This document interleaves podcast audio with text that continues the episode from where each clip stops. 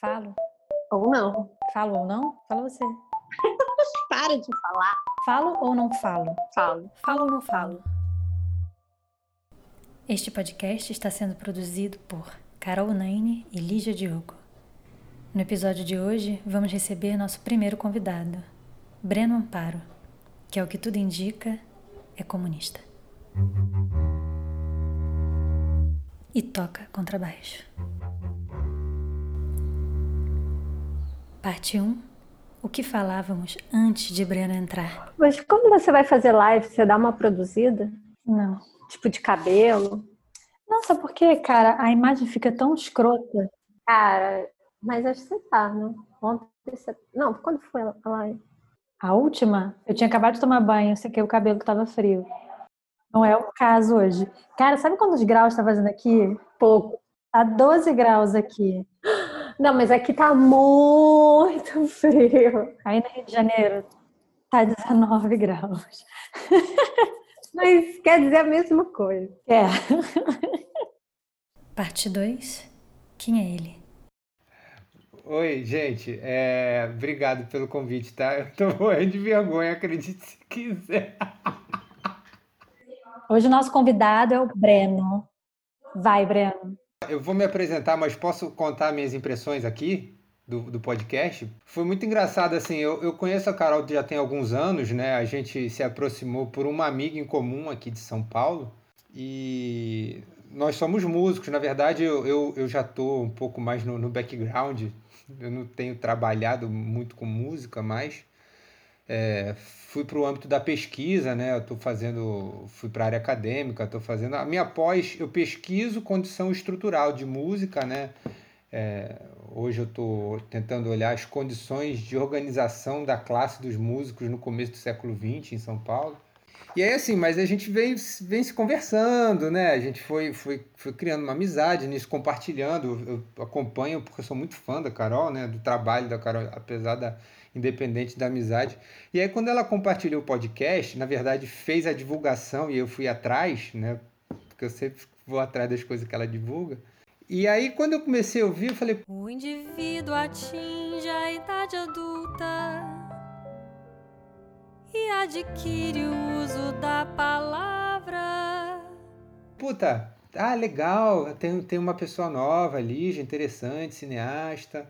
No começo eu tive uma identificação, porque, porra, eu também, quando vou no hotel, eu não sei como que eu me identifico. Se eu sou músico, se eu sou pesquisador, eu fico meio assim, né? E aí. Aí depois começou a entrar no âmbito que eu tá, comecei a pensar sem ouvir, pensar, puta, vai ficar aqueles podcasts de papinho. É, de papo. É, a Carol usou um termo ótimo, autocentrado, né? E café é miúdo, você não acha? Não, nunca, jamais. Eu não gosto de café pequeno. Ah, Detesto, assim, na verdade. Sério, eu adoro xicrinha pequenininha, porque daí eu ponho. Detesto xícara pequena. Ah, piadinhas internas e você não vai entender nada. Aí eu comecei a ficar nessa, nesse loop, porra, tô viajando, tá um papo entre amigas. Aí de repente começou a ficar uma parada muito engraçada. Porque começou a ter essas interfaces de instrumento, um, uma, um trabalho de edição, e aí aos poucos o, o, o a ideia do podcast foi ficando clara para mim, que na verdade, para além de ser um, um, uma conversa, tem um, uma configuração de edição aí, um trabalho sensacional de edição, na verdade, junto com de escolha do, dos fragmentos de assuntos que foram provocados, né? E depois foi feita uma forma muito interessante de exposição que eu comecei a ficar vidrado. Foi muito louco, porque elementos musicais muito interessantes emanando das falas, assim. Então ficou uma coisa riquíssima. Aí eu falei, caralho, que parada foda. Um lado burguês. assim, o meu pai abriu um negócio, ele tem uma sociedade com, com outros dois sócios e agora ele se afastou do negócio. Então eu, tô, eu entrei no lugar dele, entendeu? Tem um, um lado burguês muito, muito forte na minha vida, que é uma coisa, uma condição de herança, e que, por outro lado, é, é o que nutre o, o meu veio de possibilidade revolucionária nas outras coisas que eu faço, né? Era aí que eu queria chegar. Vai, fala mais sobre isso.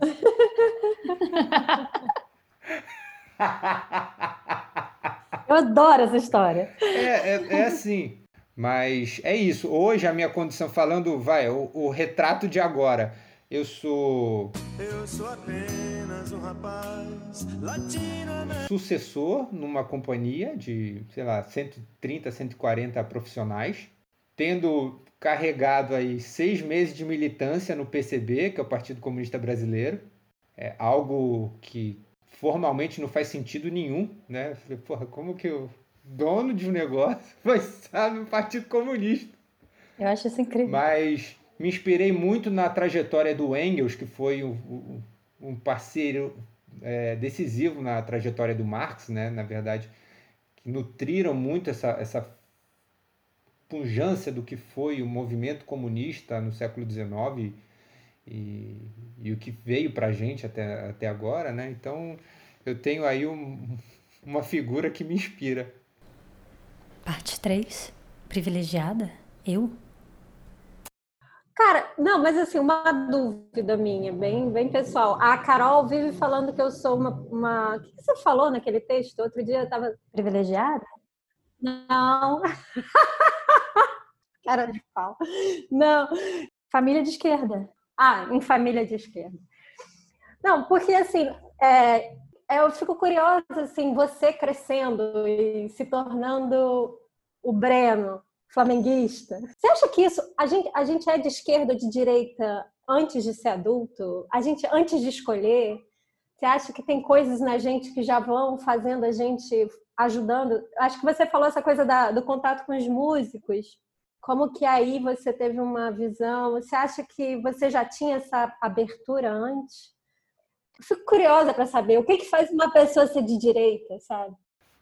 Eu vou, eu vou, eu, eu assim, eu, eu, eu acompanho, eu estudei em dois colégios, assim, eu tive, estudei nesse colégio que foi um colégio de ponta, é um colégio hoje que a mensalidade é estrondosa, coisa assim, e estudei num colégio é, menos robusto do ponto de vista do sistema educacional, no, no, no ensino médio, por exemplo. É, eu acompanho as redes sociais dos dois colégios, assim. As pessoas que estudam no colégio onde eu tive boa parte da minha educação, que é essa, essa mega estrutura, eu me pergunto qual a dimensão de, de realidade concreta eles têm. E aí, quando eu falo a realidade, não é a realidade de si, porque eles sabem, cada um sabe a realidade que vive, esses mundos intercruzados. Mas eu me pergunto assim: quais são as oportunidades que eles têm ao longo da, da vida deles de tocar assuntos que são profundamente relevantes para uma vida em sociedade, é, para além de um trabalho escolar que tangencie uma sensibilidade, sabe? É, então, quantos dessas, quantas dessas pessoas de fato têm que se deparar com ônibus e metrô lotado? Ou ter que acordar cedo e eventualmente comer marmita para sair do colégio e ir para o trabalho de telemarketing, que, que, que a gente vê também a realidade do trabalhador, digamos assim, braçal. É, o, o que me preocupa às vezes é que não acho que as pessoas têm que desfrutar de experiências ruins para ver que a vida é ruim. Ou desfrutar, desfrutar de experiências boas para ver que a vida é boa. Eu acho que isso tudo pode ter um, um aspecto de sensibilidade que, que eu acho que está na base de, de um projeto de educação. Porque se a gente entender educação como uma forma do saber que é apresentado para os seres humanos, talvez fosse aí o, o, ponto de discussão. Porque se a gente for analisar nosso, nosso dia a dia, em alguma medida, a gente não não tem a dimensão do que é viver num, num bairro de periferia, na favela, do que é passar privações, só que em algum sentido a gente tem a dimensão dessa importância. Eu acho que falta é, mecanismos de sensibilidade, onde eu possa me deparar, seja por meio da. Eu acho que a arte é central nesse, nesse mecanismo, tá? Mas é, retratos da vida cotidiana que tentem colocar para gente os dramas sociais. Então, A arte ela tem uma robustez num processo educacional que no nosso país, por exemplo, não é levada na sua como a sua vertente educacional. A arte no Brasil ela é colocada num, num patamar de entretenimento e diversão e lazer, que é e pode ser também, mas eu acho que uma das respostas a essa saída seria numa construção, no embasamento, e aí eu digo de construção e robustez financeira mesmo, financiamento de mecanismos artísticos que ajudassem a, a captar esse drama da vida cotidiana e ajudar a gente a ver o mundo, os mundos, né, que estão para além do nosso dia a dia. Parte 4. Perguntas imbecis. Eu não sei nada, nada sobre o comunismo. O que eu sei é, é de época de escola e então eu fico muito intrigada assim, como se fala do comunismo hoje, como ele é contemplado nas discussões, assim, como ele é criticado e, na verdade, a gente mal conhece ele, né? Assim. E eu queria fazer umas perguntas imbecis, assim, sabe? É, vou começar no básico. Breno, você é do Partido Comunista, Breno? Nossa, essa é a mais polêmica que poderia ter. Tô te colocando uma lista negra aqui. Não, posso ser simples, não mais. Não mais.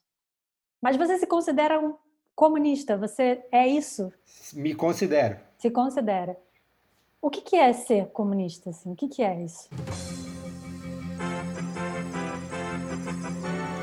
é, você tem que ter uma bandeira vermelha com uma foice e um martelo no seu quarto. Você tem que invadir as casas e matar e comer crianças.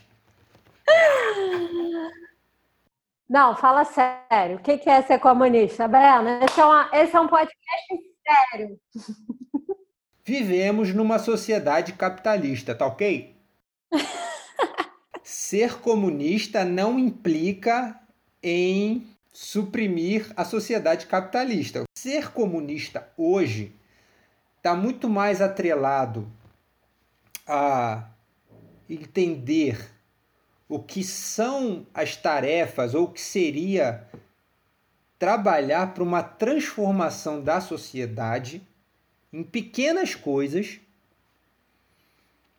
que não é necessariamente pegar em arma e sair e falar vamos fazer revolução ser comunista hoje é tentar realçar os valores centrais da nossa humanidade. Isso é ser comunista hoje. A nossa via de diálogo tem que ser uma via democrática pela democracia. Não significa que essa democracia que a gente vive hoje é a democracia que a gente quer para daqui a 10, 20 anos. O que é importante é entender que essas funções são atualizáveis segundo o fluxo histórico. As necessidades de transformação e posicionamento vão se, se, se constituindo historicamente. Eu queria te perguntar se o comunismo nunca deu certo. É, porque quando, quando você respondeu, é, a minha sensação com a sua resposta foi a seguinte: eu posso ser comunista e não desejar que o meu país seja comunista, né? Que o modelo do, do país seja comunista. É, parece que é mais uma questão conceitual do que, que você acha bacana e do que, que você vai lutar para fazer acontecer, do que uma definição política ou econômica, de modelo econômico, sabe? Existe uma série de, de, de, de elementos, por exemplo, você precisa minimamente se instrumentalizar em comunismo para dizer que você é comunista também, né? Não, exatamente, porque quando chamam uma pessoa que está mais, mais para a esquerda de comunista, eu penso nisso, falei, mas a pessoa não tem ideia do que é o comunismo, ela mas rola muito, e a gente também está chamando todo mundo de fascista, sem saber, assim, né? Posso, posso dar uma polemizada? Resolvi, resolvi dar uma de Lígia. Eu não sei se é uma das críticas que você percebe, mas assim, tem essa coisa do, do comunismo, dessa certa do intelectual que tenta intervir na, na vida do que não é intelectual e uma certa ideia de superioridade, né? Ah, mas você nunca viveu de fato na favela ou trabalhou de fato numa fábrica sendo um funcionário sem condições apropriadas, enfim. Estou é, só polemizando para ver se, se a gente explode. Não estou brincando. Você realmente acredita de que esse acúmulo te dá uma te dá algo que outra pessoa que não tem esse acúmulo não tem, e, e talvez por isso essa outra pessoa não possa. Será que o comunismo tem que ser uma coisa tão intelectualizada? As pessoas têm muito aquela dimensão de, ah, não, comunismo é supressão do Estado, todo mundo vai viver igualzinho, todo mundo vai viver comer a mesma coisa, todo mundo vai viver numa casa igual e, a, e não vai existir autonomias e escolhas, né? Por outro lado, isso é um, uma ideia de senso comum, e aí você tem uma frente acadêmica que cientifiza, cientificiza esse processo e tem uma clareza na leitura, mas não consegue construir essa ponte, né?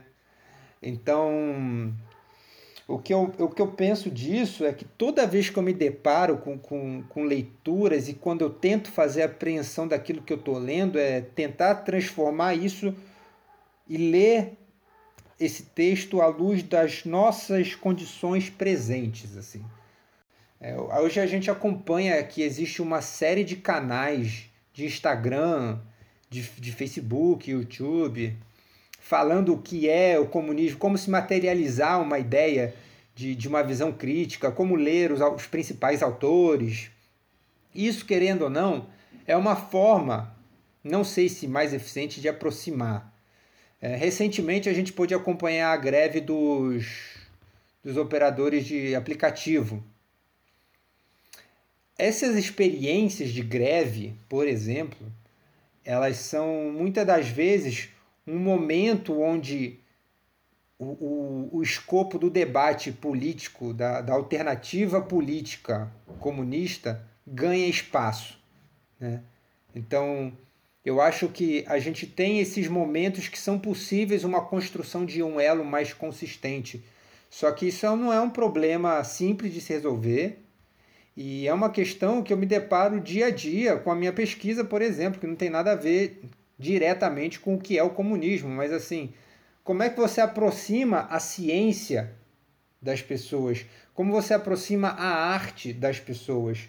Como você aproxima é, a sofisticação da alimentação das pessoas? Né? Eu acho que é, o principal debate é tentar trazer é, as experiências para que as pessoas consigam fruí-las e essas experiências não sejam cerceadas ou pelo menos possibilitadas apenas por mediações financeiras, onde quem tem dinheiro consegue fruir a experiência. Né? O, seria talvez um caminho tentar aproximar é, o debate por meio dessas interfaces, você conseguir tirar um pouco a, a segregação que existe de uma esfera de conhecimento ou de uma esfera de fruição da vida, mas trazer isso claramente no dia a dia precisa ser construído primeiro, entendido que isso vai ser possibilitado dentro de uma dinâmica capitalista, porque a gente vive nessa sociedade. Segundo, e aí eu acho que tá o, o maior desafio é como. E isso eu não consigo oferecer. Ainda estou pensando. Por que, que você acha que, que a gente chegou nesse, nesse contexto onde falar de política se tornou algo tão difícil? Tanto individualmente, enquanto sujeito, você, no seu caso específico, como isso parece ser um fenômeno maior, né? Você acha que, que são os ingredientes para ter tornado essa conversa, ao mesmo tempo, tão é, viva a gente acho que nunca falou tanto sobre, mas tão difícil, assim. Eu acho que o que aconteceu, o que vem acontecendo nos últimos oito anos, talvez, talvez um pouco menos, é que o lugar da ciência e do debate científico começou a ficar meio relativizado pela questão da opinião, onde ter opinião começou a ser quase tão válido quanto uma, uma posição científica. E isso com certeza teve um, um, uma plataforma de alavancagem nesse sentido com a democratização das redes. Né? O mundo da internet facilitou muito isso. Agora, eu acho que isso é um dos elementos que favoreceu que as pessoas tivessem mais sensação de, de, de, autonomia sobre o debate político e começaram a expor mais seus pontos de vista sem medo de represália ou sem medo de ridicularização, sabe? Eu acho que vai mais ou menos nesse sentido. Você falou da supressão do Estado, que as pessoas acham que ah, o que, que vai ser o comunismo? Supressão do Estado, cada, todo mundo mora em casas idênticas, tá. E eu escuto muito o contrário, o contrário disso. Eu escuto muita gente falando mal do comunismo, dizer, das ideias de esquerda que ligam diretamente a ideias comunistas, dizendo que os comunistas querem intervenção total do Estado. Isso é um erro? Isso é. O que, que, que acontece com essa ideia? O comunismo seria um processo de maturidade social onde não existiria uma necessidade de um Estado regulador, posto que as pessoas já estariam maduras socialmente o suficiente para entender a produção digamos assim, social necessária para se manterem vivos e produtivos. E quando a gente fala produção, é produção da vida, não é produção de, de elementos de mercadoria. É... O socialismo, que aí, digamos assim, foram as experiências mais próximas para a gente tentar interpretar isso, sim, foi um condicionamento de um Estado, de um aparato estatal fortemente intervencionista, mas isso a gente precisa analisar caso a caso. Então, o caso em Cuba, você teve uma dimensão. É, os regimes soviéticos tiveram outras dimensões, a Coreia do Norte tem outra dimensão. E a gente precisa entender as particularidades de cada caso para poder falar. O que normalmente se coloca no senso comum é comunismo como uma entidade abstrata e onde as pessoas são tem todos esses atributos que a gente falou e vive na miséria, né? Quando comparado com o capitalismo que possibilita ganhos homéricos e você pode ter casa, você pode comprar o que você quiser, porque eles rivalizam com umas, algumas experiências históricas que eles entenderam que eram perversas. Né? Mas recentemente, nos debates políticos é, isso já tem alguns anos, mas eu lembro que foi uma situação em algum telejornal de menor expressão. Candidato, o senhor tem um minuto. Tá. É, vai bater o tempo, né? mas assim, falando que, por exemplo, é, Cuba tem muitos problemas. Só porque resolveu o problema da segurança, da saúde e da educação, não significa que o capitalismo é, não tem uma importância naquele lugar. Aí eu, a gente pergunta, porra, é, que mais que eu vou querer se eu não tenho, se eu já tenho saúde, educação, segurança, né? Enfim. Muito obrigado. Rodada encerrada. Parte 5. Olha quem chegou. Karl Max entrou. Uhul. Era isso que estava faltando nessa conversa. Entra aí, Cal. A gente estava precisando só de um espírito baixar. É, exato. O espírito do tempo. Eu tô tomando até um vinho. Choque! Ah, seu comunista de merda. Comunista pode tomar vinho? Então, aí tá um equívoco histórico e de conceito de que assim, Isso, nós vai. comunistas não podemos fruir o que de melhor a humanidade produz. Ótimo. Veja, aqui a gente a gente tem vinho, a gente tem uma taça de vidro, um vinho Pinot Noir que eu comprei na promoção do Grupo Pão de Açúcar, porque eu frequento Pão de Açúcar. E lá, veja, esse, isso aqui é fruto do trabalho da classe trabalhadora, minha gente. Isso pertence à humanidade. Ah, eu dava tudo por um vinho. Não tudo, mas. Ah, tudo, vai. Algumas coisas, né? É o tênis por um vinho. Dá para tomar vinho com com quem pensa totalmente diferente? Karl Marx. Coçou a longa barba. Olha, depende do pensar diferente. O meu irmão, ele é assessor de investimentos. Ele trabalha numa numa fração da XP, do mercado financeiro. Ele pensa diferente de você, então, Karl Marx. Ele pensa diferente. E, e, em função do até da demanda profissional dele, ele tem que se instrumentalizar num cabedal de ações diárias e, e ter convicções que estão atreladas à rotina de trabalho dele.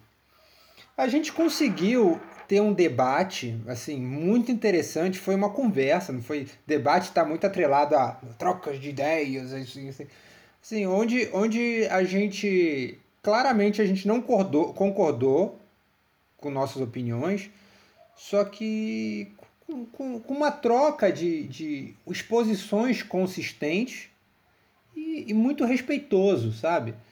É possível.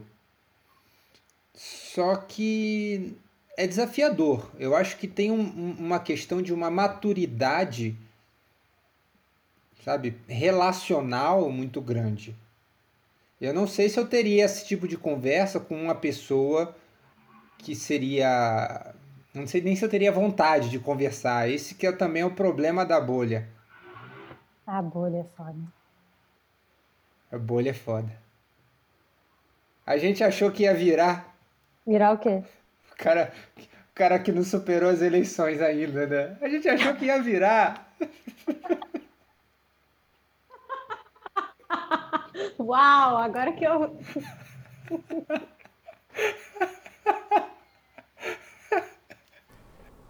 Parte 6. Vai para Cuba. Agora esse, esse negócio de vai para Cuba, me conta. Faz sentido? Eu morro de vontade de ir. Turisticamente ou. Turisticamente, né? Para todo assunto que a gente toca aqui, eu conheço um zilhão de especialistas que poderia falar melhor do que eu e eu fico muito intimidado de falar. Isso é uma coisa a que gente é uma não merda. conhece eles, a gente não conhece ninguém. Você é o especialista pra gente. Não. Agora você até. Eu tô lendo aqui. Karl Marx. Você é o próprio, cara. Ah, ora veja só, proletários e trabalhadores do mundo todo univos, não é? Com uma bela taça de vinho. É a minha água. Tô sem nada aqui, gente. Tem um hidratante, serve. Serve. Clara de ovo diz que tem uma proteína que passa no rosto. Não, mas o que, que a gente estava falando? Era uma parada séria. Vai para Cuba. É, Cuba tem uma, tem uma experiência histórica que, em muitos aspectos, ela, ela foi muito vitoriosa. Em muitos aspectos. Eu acho que a começar a pensar sobre a questão da terra em Cuba, em, em algum sentido, tinha uma questão de que você tinha grandes donos de terras e terras muito mal ocupadas, muito parecido com o caso brasileiro. E isso na década de 50, se eu não me engano. Eu não lembro agora com precisão da data, né? mas a proposta de reforma agrária de Cuba foi uma proposta é, vitoriosa no sentido de que ela conseguiu democratizar o acesso àquela terra, ou melhor, possibilitar.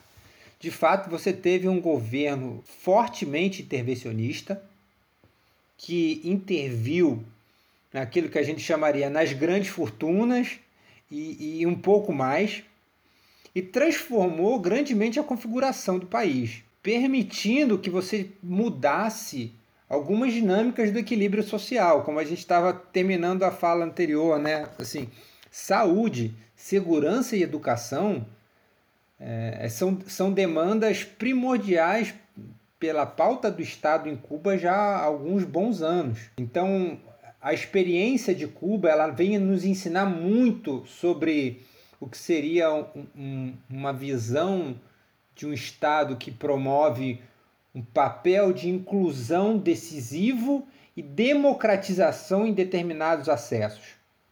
Eu acho que essa experiência faz com que na boca do povo vire uma coisa assim, tá, não tá feliz com o Brasil, vai para Cuba. O problema de Cuba é que ao potencializar uma dinâmica de Estado, e aí você tem um problema que é o mesmo, a mesma linha política é hegemônica, ou seja, há muitos anos no poder, e aí você vai configurando um, um, um tema que é muito debatido dentro do, dos debates da esquerda, que é a burocratização do Estado. Essa burocratização do Estado e essa dinâmica que foi vencedora até uma certa etapa, ela não superou aquilo, para a gente também conseguimos é, conceber uma série de críticas ao regime de Cuba. porém enxergando méritos e deméritos da experiência histórica. As pessoas que falam vai para Cuba, fala, está é, tá muito atrelado a, a, uma, a uma visão míope do que é o processo histórico revolucionário cubano e por outro lado achar que que lá realmente está tá muito mais fodido do que aqui, então vai para lá para viver uma condição de cerceamento. Economicamente, a gente sabe que, que a política distributiva ela impõe sérias restrições lá a, ao poder de escolha das pessoas e, e, e, são, são problemas que precisam ser debatidos e superados. Né? Cuba não é um exemplo a ser seguido do ponto de vista de um modelo que queremos, mas tem uma experiência histórica relevante para que se olhe. E é nesse sentido em que Cuba é uma referência histórica para apreensão de uma experiência, mas não modelar. Parte 7: Capitalismo e perversão. É, mas sabe uma coisa, uma, uma, uma provocação que eu, que eu sinto quando eu te ouço, que eu sinto vontade de fazer? é que você fala dessa, dessa perversidade do capitalismo e, e como se a, a perversidade humana estivesse no capitalismo, sabe? Assim, aí você tira o capitalismo, acabou a perversão. A mal, a... Você acha que, que parte do disso que seria esse, esse mundo que você considera perverso, desse, é, é, é mesmo fruto do capitalismo? Você acha que tem algo de humano é, aí também, que tipo, você pode tirar o capitalismo e talvez fique. Algumas coisas, nossa, Lígia, muito boa essa, essa pergunta, essa, essa captar isso, porque assim, algumas coisas, é, elas são. O capitalismo ele é humano, assim, ele, ele é criado, ele é uma entidade criada por humanidade, né? O que a gente tem que entender é que assim, tudo que é produzido é produzido a partir do homem, do homem no seu sentido enquanto espécie, né? Porque daqui a pouco, daqui a pouco não, mas assim, você tem que colocar isso claramente porque essas questões hoje em dia falar do homem enquanto espécie, homens e mulheres. Né? Então, aí, homens e mulheres e todos os gêneros que reivindicam a existência social. Não tá fácil falar, tá foda. É. Exato, não. exato. É um grande parêntese. Isso é muito complexo. É. Mas enfim, voltando. É... Ela é uma entidade que. O capitalismo é uma entidade humana. É uma criação humana. E tá aí o grande, o gran, a grande percepção. E por ser uma criação humana, ela é uma criação histórica. Ela se dá em algum determinado momento da história. E que, portanto, ela é transformável e ela é possível de se findar. Isso que é interessante. O que é interessante também pensar é que, assim, ainda que, que, que sejamos, vivamos numa sociedade capitalista, nosso, nós somos educados a partir de valores que são construídos a partir do capitalismo. Ou seja, a divisão social do trabalho, a divisão de funções domésticas, ela é construída, alicerçada num perfil histórico que é construído a partir de uma dinâmica do capitalismo. Você acha que está atrelado ao capitalismo? a divisão doméstica, por exemplo, do trabalho. A potencialização disso, sim, sim, com certeza. A, questão do machismo ela é uma questão anterior ao capitalismo. Por exemplo, aquilo que, na verdade, assim, não é aquilo que a gente chama de machismo hoje, não é aquilo que a gente chamava há 200 milhões de anos. Nem sei se existe essa possibilidade não. de corte temporal. Muitos anos, muitos anos. Eu edito, pode deixar. Pesquisadores identificaram fósseis de uma nova espécie animal que teria vivido há mais de 200 milhões de anos no sul do Brasil. Não, deixa, tá muito bom 200 milhões de anos. Tá, 200 milhões de anos atrás, mas, mas... os homens eram péssimos, gente. Tem ser, os homens eram pedras. Tipo, ainda nem eram... eram a gente... Não, mas, mas veja. É... Então, o que eu quero dizer é que assim, existia já uma divisão de tarefas antes da, da, daquilo que a gente pode chamar como período civilizatório ou da civilização.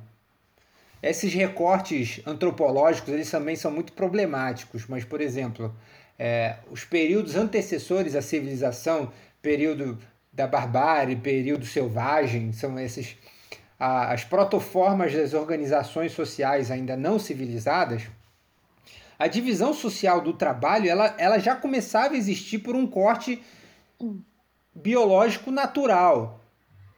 Então, por exemplo, uma mulher em processo de gestação nunca poderia carregar pedras. Ou, ou, ou num processo próximo aí de dar à luz, vamos dizer assim. Então, esses, esse, essa divisão do trabalho, ela é anterior Anterior. Anterior é ótimo, né? Eu já tô Presidenta. Ela é anterior ao Sim. capitalismo. Só que o capitalismo tem a virtude de potencializar e agudizar essas contradições. Potencializar Sim. e agudizar, gostei. Eu já li sobre isso. Na... Você conhece a Silvia Federici, né? Conheço. O Caliban e a Bruxa. Ela fala disso. Desse momento em que o capitalismo agudizou essa divisão, né? Ela fala sobre isso. Uhum. Parte 7. O peso da história eu lembro quando você falou do Karl Marx, você falou essa coisa que ele não previa tanto, né, o futuro, que ele fazia mais uma análise do presente, mas ele é um historiador, né, assim, ele, a escrita dele, ele tem essa base no passado. E você é historiador, assim, né, estudioso da história. Às vezes eu fico curiosa sobre essa coisa do peso do, da história, né, assim, que o, a história traz clareza, né, tipo, sobre o presente, mas será que se a gente apagasse assim e tipo, vamos começar agora, tipo essa parada? Sim, tipo, tô, tô, pensando no mundo da, da, da, imaginação aqui, a roteirista de ficção baixou. Tem, tem como a gente começar de novo mesmo, assim, dar uma zerada? Não, não tem. Eu sei que é ficção. Mas, assim, eu acho que se isso acontecesse, ia ter uma galera correndo para pegar primeiro. Isso ia ser igual. Pegar o quê? O que fosse. Porque, porque hoje, hoje... Eu nem entrei nisso, Breno, mas assim, eu venho estudando essas paradas bem autoajudísticas, só para parecer mais chique.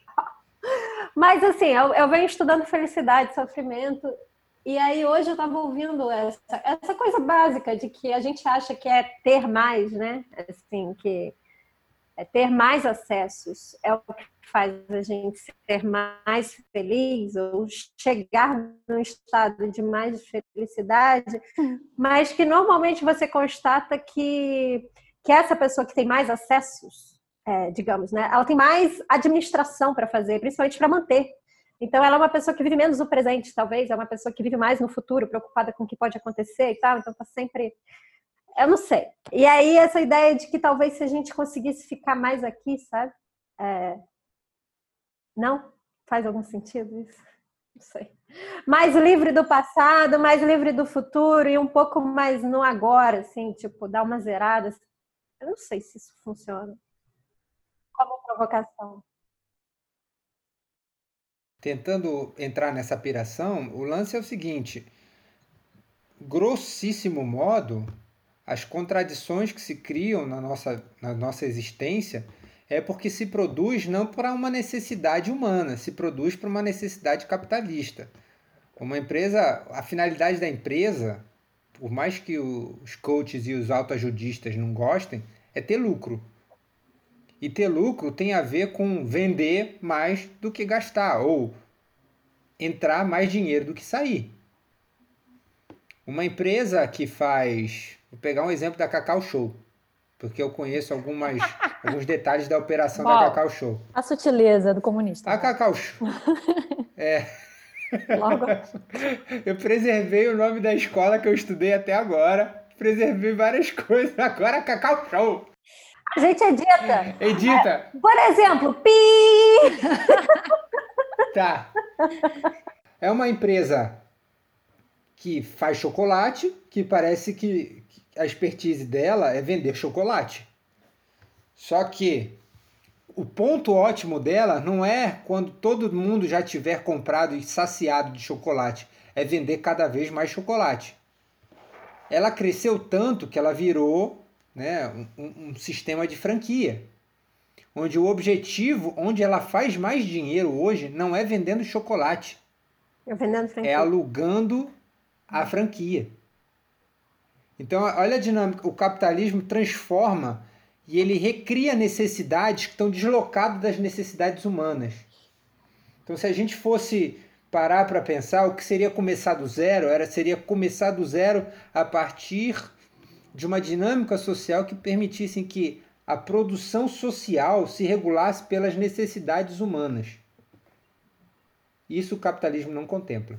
Mas vou te provocar, porque o que é necessidade humana, entendeu? Porque, assim, talvez um dos, dos, dos abismos nos quais a gente caiu no capitalismo, mas em, enquanto sociedade, então não sei se, se não fosse capitalismo, como seria, mas a, a coisa do Pinot Noir, a coisa do, do viagem para fazer turismo em Cuba ou em Cancún, o que, que é necessidade humana, né? Você tinha falado da saúde, educação, segurança. Na mesma ideia de segurança, você só tem segurança porque você não tem, tipo, para que, que você precisa ser seguro, né? Assim, é, que, que uhum, tá uhum. todo mundo bem, você não tem, ó, não, não preciso proteger o meu, porque ninguém vai. Por que, que alguém faria alguma coisa, né? Assim, é, o que, que é necessidade humana? Dormir, comer? Tá entendendo? Sim, sim, sim. É, isso, é, isso, isso é uma. É... A, a, gente, essa coisa é, é não sentir frio, mas é ter um lugar para sentar, mas até isso, outro dia eu estava vendo que a ideia da cadeira foi um equívoco. Assim, a ideia, a gente, a gente fica com todos os problemas de colunas porque tem cadeira, a gente devia dormir e sentar no chão. Todas as musculaturas é, é que ficam. Não, sério, é um equívoco histórico, segundo o cara. Sim. Cara, que eu tô sentada aqui não é equívoco, não, cara. É boa pra cacete. é, daqui a cinco anos você vai ter um problema na lombar, sabe? É isso, tá confortável, é, o, mas. O sedentarismo. Fica... Mas o sedentarismo é um equívoco histórico do ponto de vista da fisiologia humana. O capitalismo agudizou esse processo. Tudo foi o capitalismo. capitalismo é foda, cara. O que, que é necessidade humana, né? O que, que Porque, cara, é sério, o que, que é necessidade humana para você, Karl Marx? O capitalismo é uma forma muito genérica, porém real, de falar desses problemas. É, é porque é a entidade que regula a, a existência social, sei lá. Mas não é uma entidade. Mas... Me explica, como é que é uma entidade o capitalismo? Tipo, é um. Oh. Qual que era a sua pergunta? Volta duas casas. A sua Tudo pergunta bem. eu, quero, eu gosto é o que é necessário, né? Necessidades básicas, humanas. É. Como definir isso, né? Na verdade, também. A nossa, a questão é, na verdade, nada. A gente não tem é, nada historicamente que diga que não fosse o capitalismo, a gente não chegaria aqui. Do ponto de vista do desenvolvimento social, não, não, não da satisfação. Uhum.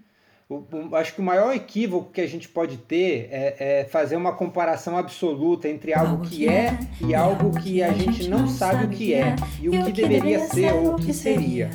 Então, olhando do ponto de vista dessa, dessa conversa, assim, o que seriam necessidades humanas, a gente sabe que é um exercício natural e aí que é o ponto de virada ou o ponto de diferenciação principal do homem e da abelha, por exemplo, é que a abelha constrói a colmeia, só que ela não vê a colmeia antes na sua cabeça e constrói, ela constrói a partir das, dos instintos animalescos de inseto para construir aquela colmeia.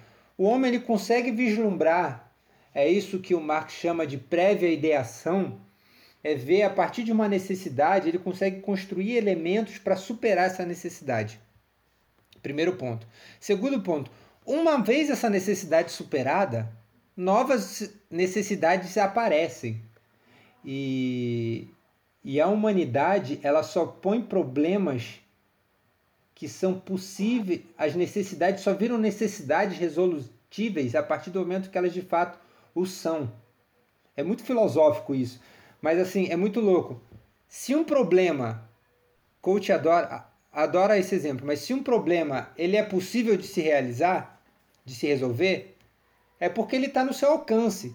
Se esse problema ainda não virou um problema, ou se esse problema não dá para ser resolvido, é porque ele está simplesmente fora do seu escopo de ação. Ou seja, ele ainda não virou um problema de fato. Parte 8 para fechar. Então, assim, é, é possível conjecturar que teríamos a fruição de um belo vinho numa bela taça? Seria um, um, um exercício abstra, abstração acima de abstração, eu não sei. Eu sei que uma produção regulada às necessidades ia atenderiam demandas humanas necessárias. O que a gente ia evitar, em tese, seriam é, essas, digamos assim, gradações de forma de satisfazer a necessidade. Por exemplo, eu tenho condição de pagar um vinho Pinot Noir, eu pago. Eu não tenho condição, eu tenho condição de pagar uma cachaça de 1,50, vou pagar uma cachaça de 1,50. Esse tipo de fruir a necessidade, ou melhor, superar as necessidades de formas diferentes e gradações que estão atreladas a, um, a uma dinâmica econômica, ela, ela é, é, é uma das contradições, né? É uma boa resposta. Você não achou, Lígia? Achei que ficou bom. É, eu gostei também. o cara tá suando. Gente, no, no intervalo eu botei uma comida para esquentar. Tô com medo de ter queimado. Vai lá. Tá, então amei. Tá bom, vai lá. Muito obrigada. Obrigada, acho, gente. que, acho que vai ficar ótimo esse sim. Beijo. Foi Beijo, muito bacana, prazer. muito legal mesmo, adorei. também. Valeu. Beijo, Beijo, tchau. tchau. Gente, tchau. tchau. Você acabou de ouvir Falo ou não falo?